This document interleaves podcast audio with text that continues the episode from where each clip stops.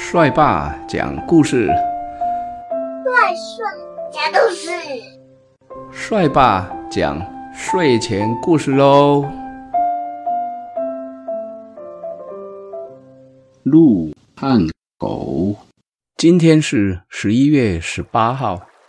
有一天呢，鹿爸爸带着小鹿到草原上去吃草。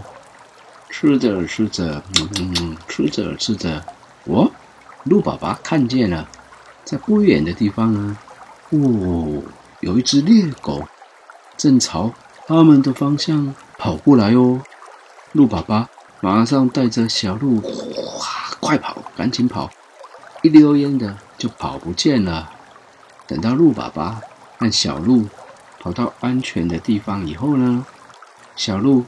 很疑惑的问他的鹿爸爸说：“爸比，你比狗狗还要高大，而且跑得比狗还要快，头上还有角可以攻击它，为什么你会这么的怕狗狗呢？”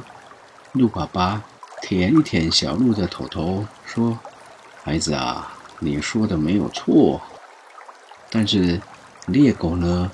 它有很尖的牙齿哦，只要被它咬到，就有可能会丧命。所以，我只要一看到猎狗，或听到猎狗的叫声，就赶紧逃跑。遇到了危险，就先跑掉，这才是保护自己最安全的做法哦。鹿和狗。